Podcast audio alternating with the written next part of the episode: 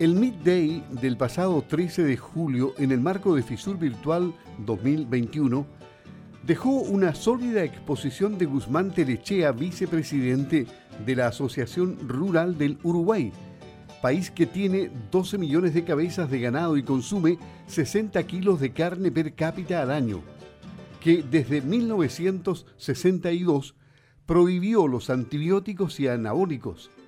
Habló también de sus potencialidades y preocupaciones. Hoy hacemos una síntesis de este importante tema. ¿Qué ha pasado con, la, con el ganado y su faena? ¿Cómo, qué ha pasado en, los últimos, eh, en las últimas décadas? El, ganado de carne reduce su edad de faena. El Uruguay faenaba animales de, de, de, tres y más años porque eran engordados fundamentalmente a pasturas naturales y, y algunas bueno, y praderas también artificiales. Y, la, demanda de la industria frigorífica y del mercado externo nos ha llevado a los productores a tener, este, a reducir la edad de faena, pero aumentando el peso de, la, canal del animal. O sea que estamos este, por encima de los 500 kilos promedio de peso vivo y andamos en lo, arriba de los 250 kilos de canal promedio de, carne. Bueno, esa gráfica lo, lo muestra creo que claramente cuáles son los, eh, la gráfica de peso vivo, el diente leche, dos dientes, cuatro dientes, seis dientes y boca llena. La producción lechera, que también tiene su producción de carne, ha mejorado su productividad en la última década. Esto creo que es una, es una buena cosa para que lo puedan tener y lo puedan mirar. Se reduce la cantidad de productores, creo que esto es una tendencia mundial, y la superficie de los tambos. Durante 2020 aproximadamente unos 2.200 productores emitieron leche a las plantas, lo que significó casi mil productores menos que una década atrás, pero no bajan los volúmenes de remisión. Eh, o sea que sube el volumen diario por remitente, pero baja el número de productores lecheros. Es una preocupación, como, y tanto también de ganaderos, como pasa en general en el mundo. ¿no? El Uruguay tiene más de 130 mercados habilitados para su exportación de carne, pero los, los distintos mercados, a su vez, como van cambiando su demanda y los precios, este, ahí está la dinámica y se van concentrando los destinos Hoy cuando nuestro colega chileno mostraba la participación de, los países importadores de carne chilena, veíamos cómo China tenía una concentración enorme. Y bueno, acá lo vemos. Eh, la participación en carne bovina, China está por arriba del 50%. Después tenemos 23% eh, el NAFTA, que es este, Estados Unidos Canadá fundamentalmente. Y bueno, hemos eh, tenido unas bajas muy importantes en lo que es la Unión Europea por todo lo que ha pasado en la Unión Europea, por la pandemia, pero también por otros motivos. Ha bajado la, el consumo de carne también en general. Y hoy tenemos una gran concentración en China y en Estados Unidos fundamentalmente. Bajó la participación de Israel. Rusia llegó a ser en algún momento que nuestro principal cliente de forma individual. Bueno, y esto muestra cómo es la dinámica de los mercados en el mundo. Y en ese sentido quiero destacar la enorme flexibilidad comercial que tiene la industria cárnica uruguaya, porque tiene posibilidades de entrar prácticamente a todos los mercados. Estamos habilitados para Japón, para Corea del Sur, pero tenemos una mirada, diríamos, muy aguda en lo que es todo el Asia y el sudeste asiático, eh, viendo cómo eso va evolucionando en su demanda y tal cual decía nuestro colega chile anterior también, eh, cómo eso este, de alguna manera está cambiando la participación en el comercio mundial de la carne. Con respecto a la exportación de carne ovina pasa lo mismo. Este, así como en carne bovina, el Uruguay tenía la Unión Europea su, su gran comprador, la carne ovina también, en la Unión Europea y Brasil eran en carne ovina los, los grandes socios nuestros como compradores. Hoy la China concentra mucho eh, y luego eh, vienen los eh, Brasil y, Unión Europea.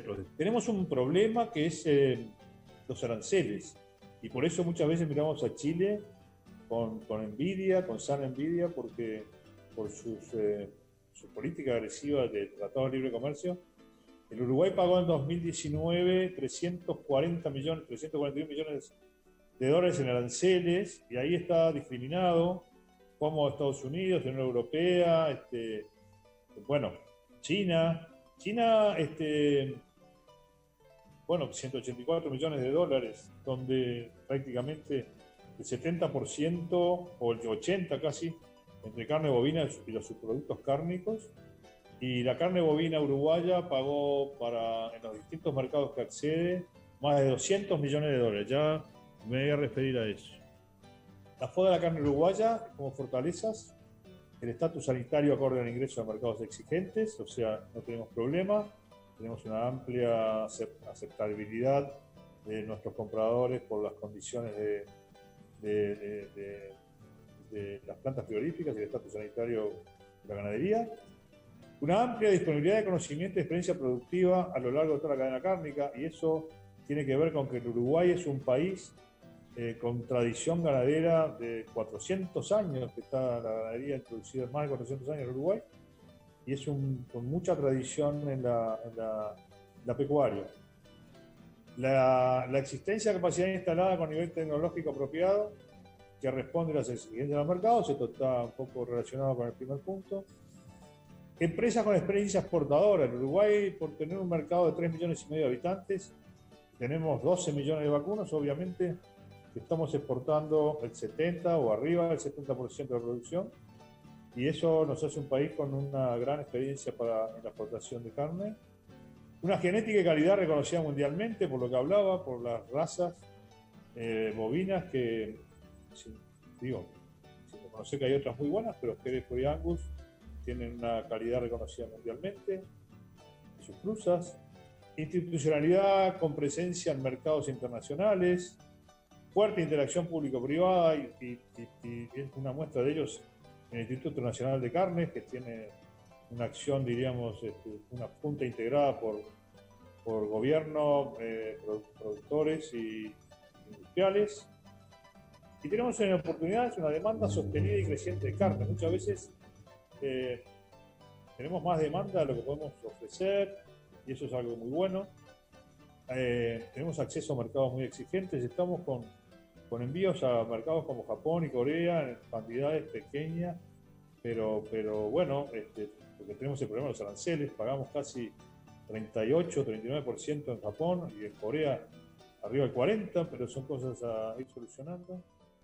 Cuando contestó preguntas, responde a la consulta si es más fácil producir con anabólicos o sin ellos. Y no se equivocó en señalar que es más fácil con anabólicos, pero eligieron un camino que les ha dado buenos resultados. Eh, nosotros este, en, una, en una posición público-privada, en un acuerdo público-privado, entendemos que este, es más fácil, ¿verdad?, producir con anabólicos. O sea, la ganancia de kilos se favorece sobre todo este, cuando son engordes intensivos, engordes de filos o corral.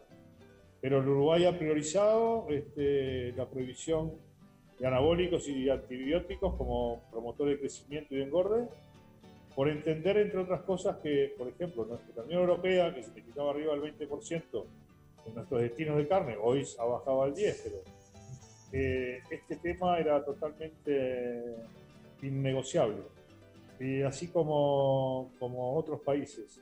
Pero el Uruguay también ha logrado una especie de sello de carne natural, y entre otras cosas es por su trazabilidad, por su no uso de antibióticos y anabólicos, por su engorde a, pasturas naturales y a cielo abierto en una enorme mayoría de su ganado.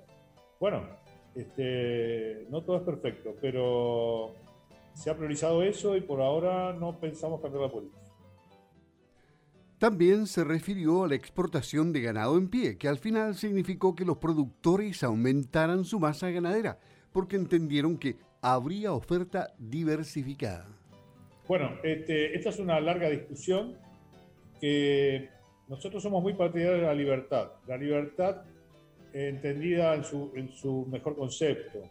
Eh, mercado libre, libertad de, accionar y puerta vaivén. Siempre hemos sostenido este, en acuerdos productores, ganaderos, industriales y gobierno o autoridades, diríamos, que eh, es mejor dar libertad en ese sentido. O sea, poder este, esa puerta va y ven, de entrada y salida, que haya oportunidades para que el mercado de alguna manera sea quemado.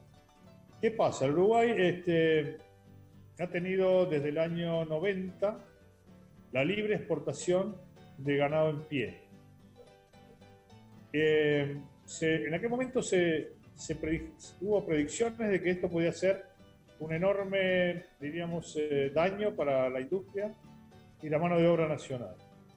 Sin embargo, este, eso lo que, lo que produjo fue un gran estímulo para que los ganaderos ampliaran sus rodeos, se esforzaran en producir más, tuvieran mejores tasas de, de, de, procreos.